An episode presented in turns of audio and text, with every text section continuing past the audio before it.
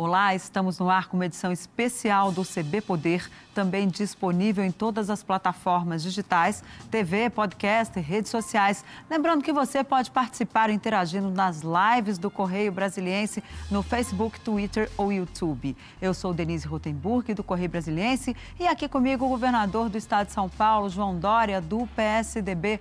Boa tarde, governador. Denise, boa tarde. Muito obrigado. Ótima oportunidade de estar aqui com você.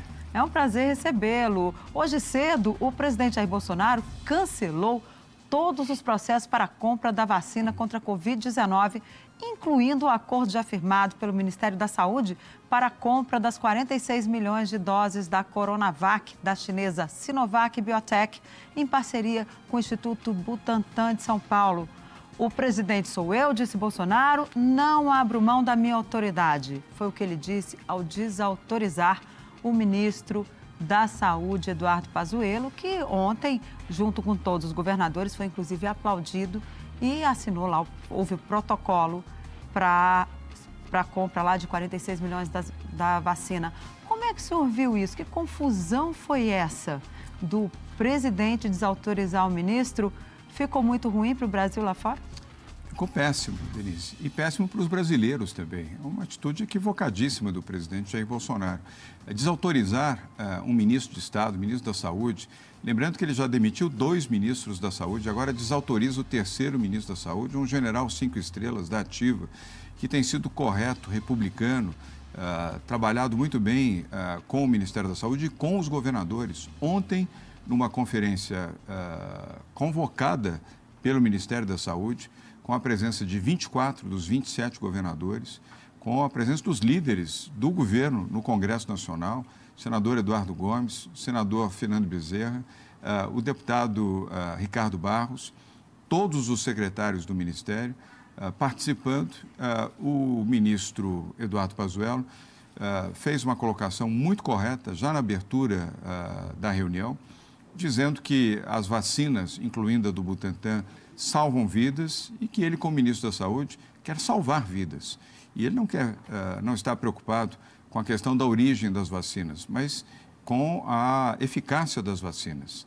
E elogiou a vacina do Butantan, classificou como a vacina do Brasil e assinou a carta com o compromisso da aquisição de 46 milhões de doses da vacina do Butantan, que neste momento é a vacina uh, mais promissora, mais próxima uh, de chegar à aprovação, mais próxima de estar efetivamente disponível para vacinar a população brasileira. Mas já e o presidente Bolsonaro, ah. em menos, perdão, em menos de claro. 12 horas, desautoriza o seu ministro, age com violência e autoritarismo, contraria uma decisão da ciência e do seu ministério uh, e coloca de novo a situação de um confronto político que não deveria existir.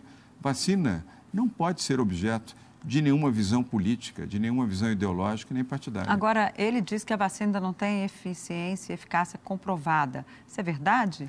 Não é verdade. Nós estamos na terceira e última fase de testagem dessa vacina. É, senão, ela não, não, estaria na terceira fase, como outras três vacinas estão aqui, uh, neste momento, sendo testadas no Brasil.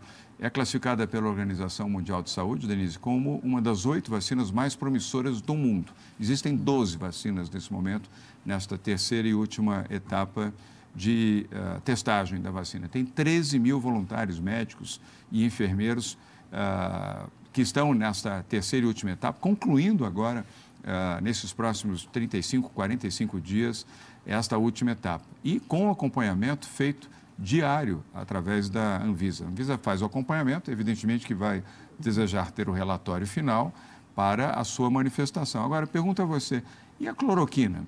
Quem recomendou a cloroquina? Foi a Anvisa que recomendou a cloroquina? Foram os médicos? Foram os cientistas?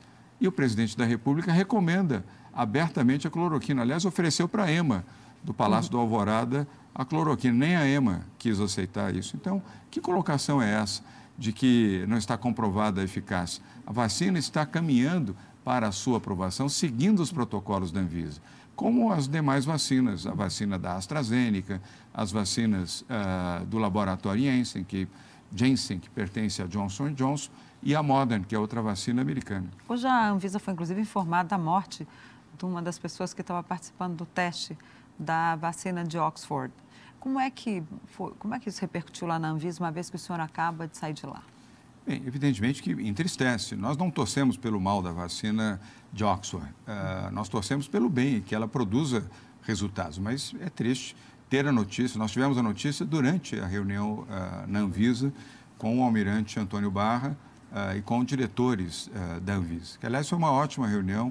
Saímos de lá bastante confiantes na isenção e na capacidade técnica e científica da, da Anvisa. Mas foi durante a reunião que recebemos esta notícia, o que deve atrasar ainda mais um pouco uh, a vacina de Oxford. Mas continuamos a torcer por ela para que ela possa recuperar essa, esse tempo, identificar a causa da morte uh, desta pessoa, me parece que é na Grã-Bretanha, para que seja uma das vacinas homologadas pela Anvisa, juntamente com a Coronavac, a vacina do Butantan. É, vacina é aquela tal história, quanto mais, melhor. melhor. O senhor teve lá e na política, enquanto o senhor depois daquelas declarações ali do presidente Jair Bolsonaro, hoje pela manhã, muita gente ficou com receio que a Anvisa começasse ali, de repente, a atrasar ou a enrolar, quando terminar os testes, obviamente, da Coronavac, para conceder ali a licença das duas vacinas, a autorização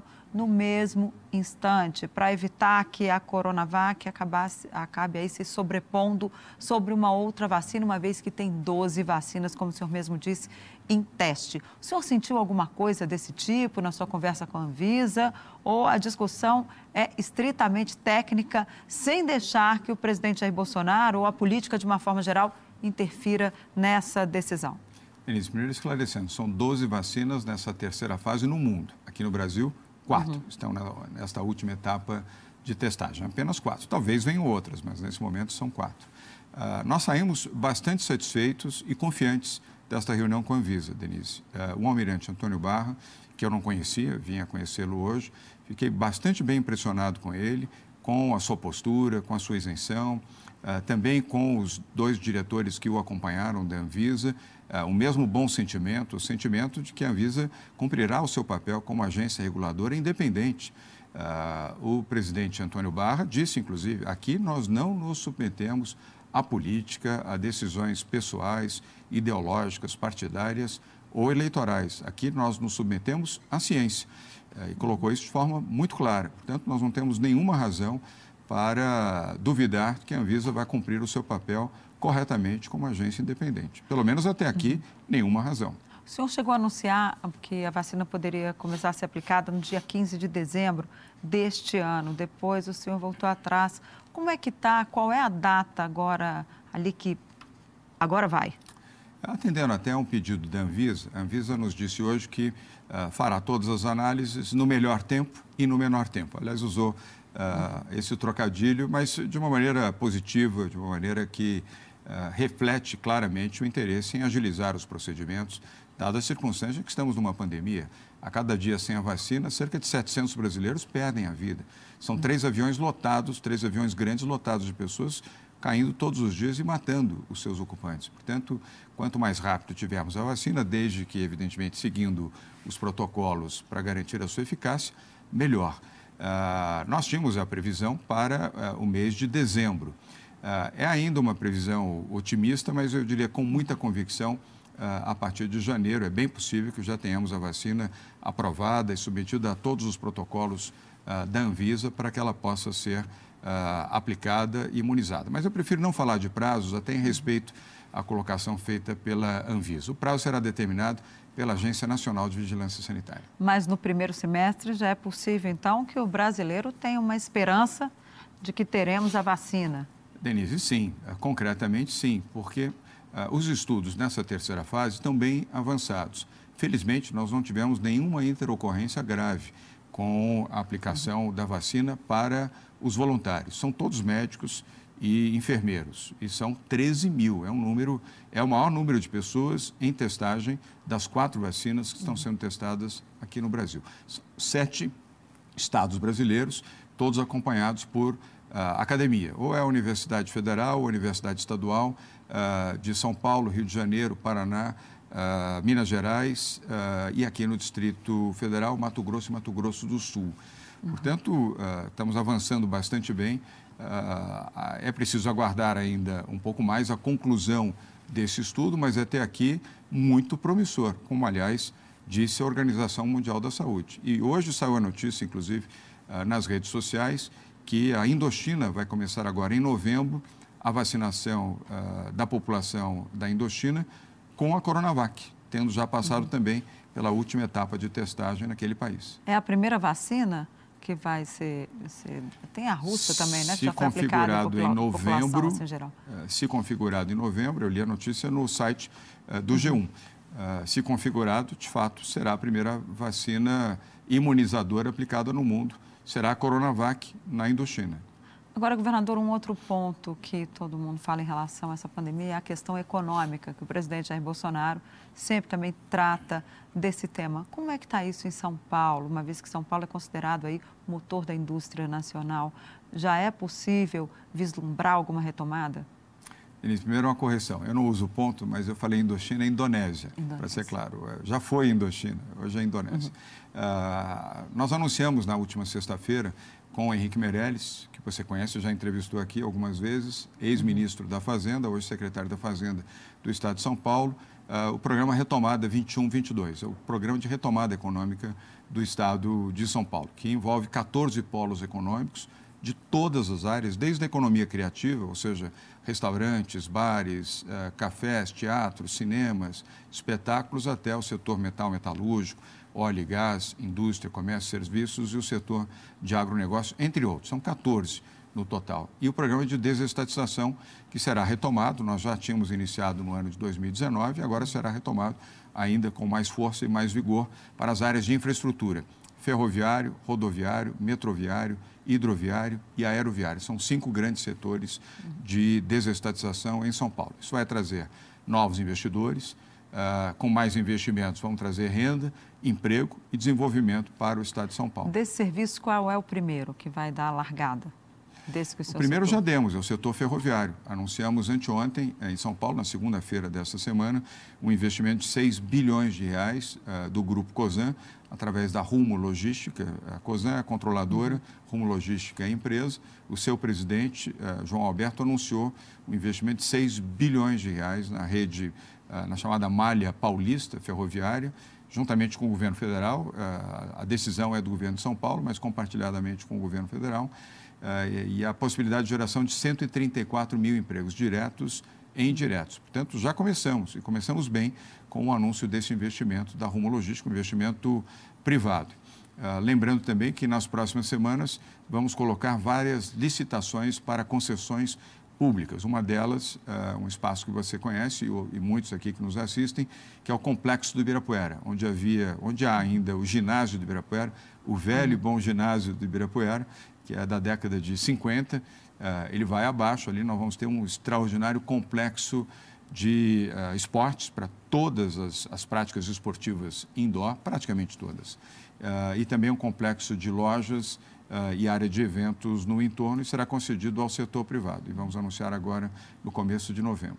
Agora, governador, o senhor citou aí o governo federal nessa questão também das privatizações, das concessões do Estado de São Paulo como é tratar com o governo federal tendo esse clima ruim entre o governador do estado e o presidente da república, onde o governador diz uma coisa, o presidente diz, ah, ele quer aparecer. Como é que se procede uma relação como essa?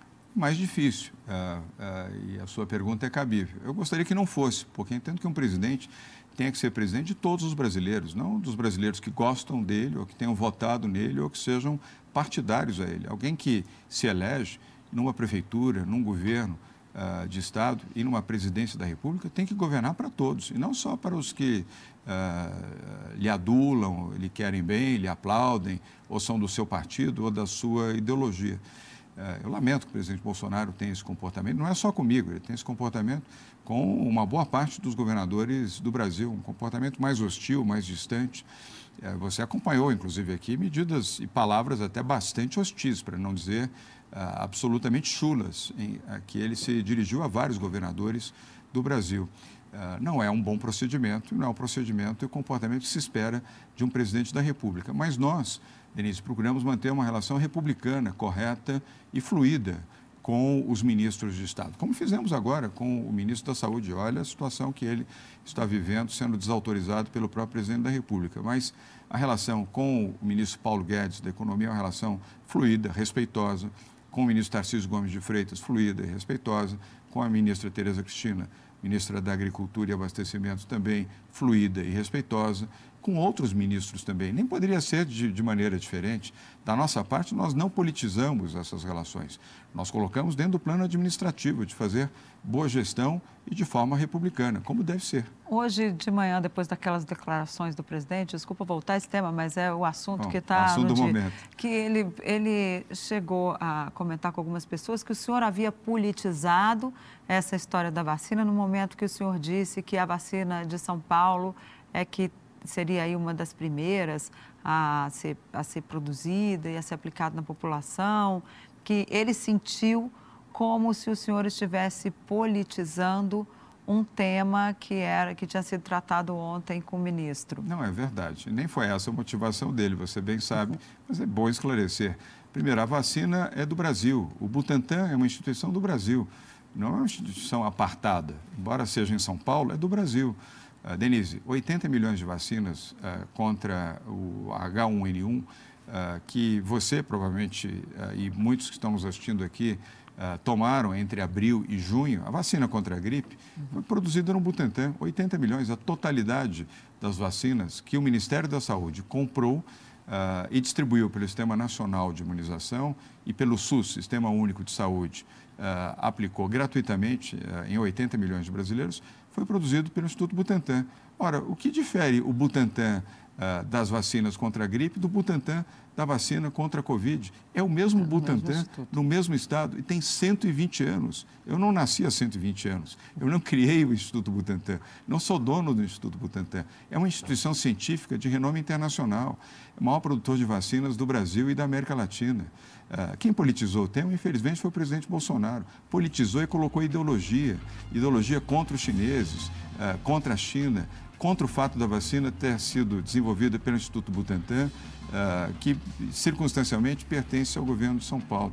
Eu lamento que o presidente continue nessa beligerância que ele tanto estima. Ele gosta de uma briga, gosta de uma confusão. Quando não é com o governador, é com o prefeito, ou é com o Congresso Nacional, ou com o Supremo Tribunal Federal, ou com os chineses, ou com a imprensa, ou com você. É, é uma prática cotidiana de brigar, brigar, brigar, ofender, machucar. Eu prefiro a paz, o entendimento, agregar, somar e salvar. Ok, nós vamos para um rápido intervalo, um minutinho, e a gente volta com mais CB Poder, que hoje recebe o governador do estado de São Paulo, João Dória. Voltamos em um minuto, não saia daí. Vem.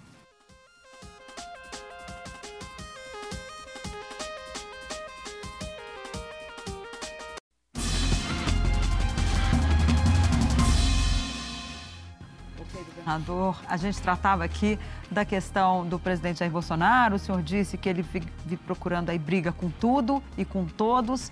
Mas como é que vai ser agora na eleição de São Paulo? Uma vez que ele já tem um candidato lá, que é Celso Russomano, o senhor tem Bruno Covas.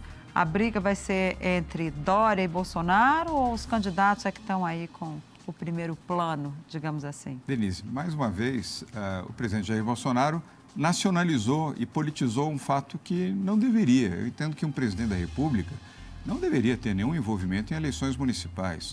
Uh, como já vivemos no passado, Fernando Henrique Cardoso foi presidente duas vezes do Brasil, nunca se envolveu em eleição municipal, nunca uh, foi pedir voto para ninguém uh, durante uma eleição municipal. Não me parece que esse seja o papel de um presidente da República. E ele adotou o Celso Russomano, o deputado federal Celso Russomano, como seu candidato. E ainda disse, é o meu candidato contra o Dória. Esqueceu até que o candidato a prefeito de São Paulo não é o João Dória, é o Bruno Covas. Então, nacionalizou uma campanha, ou seja, uh, corre o risco de, se perder a eleição, levar também no colo a derrota em São Paulo. E aqui, uh, entre nós e milhões de telespectadores aqui da TV Brasília, eu acredito na vitória do Bruno Covas como prefeito reeleito de São Paulo. Agora, essa campanha nacionalizada em São Paulo, ela pode refletir já ser aí uma espécie de esquenta para 2022? Da nossa parte, não. Tem muito tempo até 2022, Denise. Nós temos ainda que governar, uh, temos que uh, solucionar uh, a crise do coronavírus com a vacina, salvar os brasileiros, retomar a economia, o emprego, retomar a nossa normalidade. Essa é a prioridade. não fui eu quem estabeleceu reeleição já no terceiro mês de governo. O presidente Jair Bolsonaro, com 90 dias à frente da presidência do Brasil, se lançou uh, candidato à reeleição. Não há parâmetro nos últimos 30 anos no Brasil de um presidente que tenha sido eleito e no terceiro mês da eleição, após a sua eleição, já tenha se declarado candidato à reeleição. Isso é muito ruim. Primeiro, a reeleição já é ruim. Eu sou contra, pessoalmente, a reeleição, mas isso caberá uma reforma política, ao Congresso Nacional uh, deliberar a respeito no momento oportuno. Então, o presidente fica uh, uh, fissurado apaixonado com essa tese da reeleição, quando devia se apaixonar pelo Brasil, pelas obras, pelas necessidades de salvar vidas com as vacinas, eh, de reconstruir o Brasil, de fazer obras, de ter atitudes que pudessem colocá-lo como uma pessoa admirada no Brasil e fora do Brasil, como alguém que respeitasse o meio ambiente, como alguém que respeitasse a democracia, respeitasse os meios de comunicação, a liberdade de opinião, uh, um presidente empreendedor, valorizando uh, novas iniciativas para ativar a economia, um presidente que cumprisse a promessa de privatizar, de ser um liberal, coisa que não foi, perdeu, inclusive, vários dos seus secretários que, decepcionados, preferiram voltar para o setor privado, porque não privatizou, não fez os programas de desestatização que havia prometido fazer. Então, é, é com isso que nós temos que conviver. Mas democracia é isso. Vamos aguardar as eleições em 2022, mas para as eleições em 2022, Denise, vamos tratar em 2022. Pois é, o senhor citou o Congresso e há uma série de reformas lá que estão ainda represadas, em, algumas em função da pandemia, outras pela falta de acordo entre os partidos. Como é que o, o PSDB vai se comportar, por exemplo, em relação à proposta de reforma tributária e essa perspectiva do governo apresentar o novo imposto sobre transações digitais, aí o imposto sobre a CPMF, a antiga CPMF, que eles estão mudando de nome? Bem, é, o PSDB é um partido democrático e, e, é, e liberal. É, pela democracia, quem responde pelo PSDB é Bruno Araújo, que você conhece, ex-deputado, ex-ministro e nosso Mas presidente. Mas o senhor, enquanto governador de São Paulo, o senhor é extremamente ouvido nas questões partidárias. O que, que o senhor vai dizer para o seu partido na hora de analisar lá a volta da CPMF? O senhor defende a eu volta vou, do Eu vou posto? me referir a isso. E também temos uma boa bancada uh, no Senado uh, e na Câmara. Uh, a nossa posição, a posição do partido e a minha também, nós somos contra a criação de qualquer novo imposto, seja com que nome tiver, CPMF, imposto novo, imposto solidário, seja qual for. Não é a hora de se criar novos impostos, é a hora de diminuir a máquina pública, fazer a reforma administrativa. Fizemos em São Paulo a muito custo. Aliás, o presidente Bolsonaro agiu deliberadamente com seu filho Eduardo Bolsonaro para impedir que nós fizéssemos em São Paulo a reforma administrativa. E fizemos, ou seja, o presidente teve que engolir mais uma derrota, ele e o deputado Eduardo Bolsonaro, porque articularam durante três semanas sucessivas para que a reforma fosse uh, objeto de veto e não fosse aprovada. E nós aprovamos em São Paulo, fizemos aquilo que o governo federal deveria fazer, enxugando despesas, diminuindo o tamanho do Estado, tornando-o mais eficiente e reduzindo despesas, garantindo equilíbrio fiscal para o país. Em São Paulo, nós fizemos, e eu sou muito grato aos deputados que na Assembleia Legislativa, de vários partidos, foram seis partidos que votaram favoravelmente pela reforma administrativa. Foi o primeiro Estado do país a fazer a reforma administrativa face às consequências de uma redução brutal na arrecadação, uh, infelizmente imposta pela crise do coronavírus. Então, o governo federal devia sim estar atento à reforma administrativa e não apenas a criar impostos. E eu quero esclarecer que eu tenho muito respeito uh, pelo ministro Paulo Guedes, mas nesse campo especificamente de criar novos impostos, estamos em campos diferentes. Mas tem um teto de gastos aí, né, governador, que precisa ser cumprido. Como é que o senhor vê? O governo tem condições de cumprir o teto de gastos e aí vem também o auxílio emergencial, que também não sabe o que, que vai ser, se vai virar renda cidadã, se não vai, 300 reais. Qual a sua posição? O presidente da, da Câmara Federal, uh, deputado Rodrigo Maia, já disse que não vai estender o estado de emergência além de 31 de dezembro deste ano. E no que ele está certo, nós não podemos viver em situação emergencial permanentemente. O presidente Bolsonaro tem que administrar o país e tem que uh, dialogar corretamente com o Congresso Nacional. Você não pode uh, decretar uma emergência eterna para o Brasil e muito menos dizer o que ele disse recentemente: vou furar o teto e daí. Aliás, ele gosta muito dessa expressão autoritária do e daí. Quem manda sou eu, o presidente sou eu e eu faço o que quero. Foi o que ele repetiu hoje, é, né, presidente? Ele repetiu hoje mais uma vez. Não é assim, presidente Bolsonaro. Nós vivemos numa democracia. Ele se esquece disso constantemente, que ele vive num regime democrático e foi esse regime que o elegeu. Uh, mas ele gosta desse tipo de confronto. Então, uh, o governo não pode e não deve furar o teto. Aliás, nisso eu estou ao lado uh, do ministro da Economia, Paulo Guedes, quando ele disse que não vai contribuir para furar o teto. Aliás, é uma atitude responsável uh, do ministro da Economia, Paulo Guedes, em defender que uh, a, a, equação fiscal seja mantida e que o país não rompa o teto. Isso seria um desastre para o Brasil do ponto de vista da reação dos mercados internacionais, das agências de rating. os investidores? Uma, imediatamente. Uh, colocaria, vamos dizer, a Bolsa de valores a B3 eh, do Brasil, que é cuja sede é em São Paulo, em polvorosa. O dólar subiria, teríamos um desastre econômico e uma repercussão internacional pior do que aqui já está. O que fazer, então, para não furar o teto e, ao mesmo tempo, conseguir pagar um renda cidadã? Reforma administrativa, uh, respeitar o Pacto Federativo, ter um bom diálogo com governadores, construir um país da unidade e não um país do confronto, como infelizmente o presidente Bolsonaro insiste em fazer. Ele não passa uma semana sem criar um confronto, sem arriscar o giz no chão e dizer, dizer olha, quem é que vem para a briga agora? Nós precisamos de paz, harmonia, para salvar vidas. Repito, Denise, estão morrendo todos os dias quase 700 brasileiros com a pandemia. É hora de criar briga e confusão em torno de uma vacina que pode salvar vidas.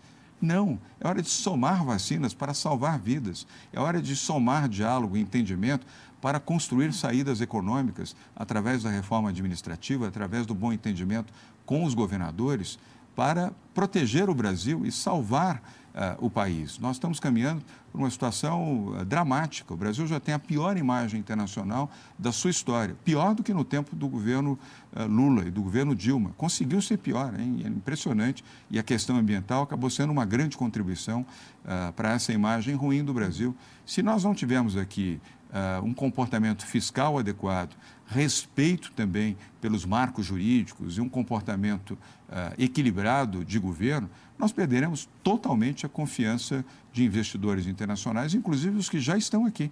E aí o Brasil vai viver, se já vive uma situação uh, gravíssima da sua economia, vai ter um momento, é, praticamente, decretar a falência do Brasil. Agora, pelo jeito, já está aí, já podemos antever uma disputa entre o senhor e o presidente Jair Bolsonaro mais à frente, ou não? Não. Denise, Do, pelo é... que a gente assistiu hoje, pelo que assistimos há alguns meses também, quando o ministro Mandetta esteve em São Paulo, né, a reação do presidente foi muito parecida, já como está também na eleição municipal. É, é possível antever essa disputa? É, o, o, presidente, pelo menos, tem coerência nisso. Né? É, ele uh, est, uh, estimula a briga, uh, não apoia o Brasil, uh, não apoia vacinas, uh, contribui para esse estado de nós e eles. É tudo que nós não precisávamos nesse momento. Nós precisamos de união, harmonia, entendimento. E não é hora de discutir 2022, Denise. Nós temos uhum. que ser gestores, administrar o país, administrar a crise uh, do coronavírus, uh, ter as vacinas, a vacina do Butantan, uhum. a vacina da AstraZeneca e outras, para salvar os brasileiros, respeitar a imprensa, os meios de comunicação. Eu fico uh, atônito de ver uh, a, a, forma com que o presidente Bolsonaro se dirige a jornalistas, a veículos de comunicação, uhum. a parlamentares, a governadores. Você assistiu cenas e imagens de uma reunião ministerial, a forma com que ele tratou a mim, ao governador do Rio de Janeiro e a outros governadores. Não é isso que a maioria dos brasileiros deseja e espera de um presidente da República. Uh, Espera-se que seja um líder uhum. e não um deflagrador de brigas, confusões e um separatista. Ok, governador, muito obrigada pela sua presença aqui e boa sorte com a vacina, a Coronavac, que ela venha para salvar a vida dos brasileiros. Salvar vidas. Esse é o grande tema, essa é a esperança, Denise. Muito obrigado. Ok, eu que agradeço. O CB Poder fica por aqui. Obrigada pela companhia. Até a próxima. Tchau.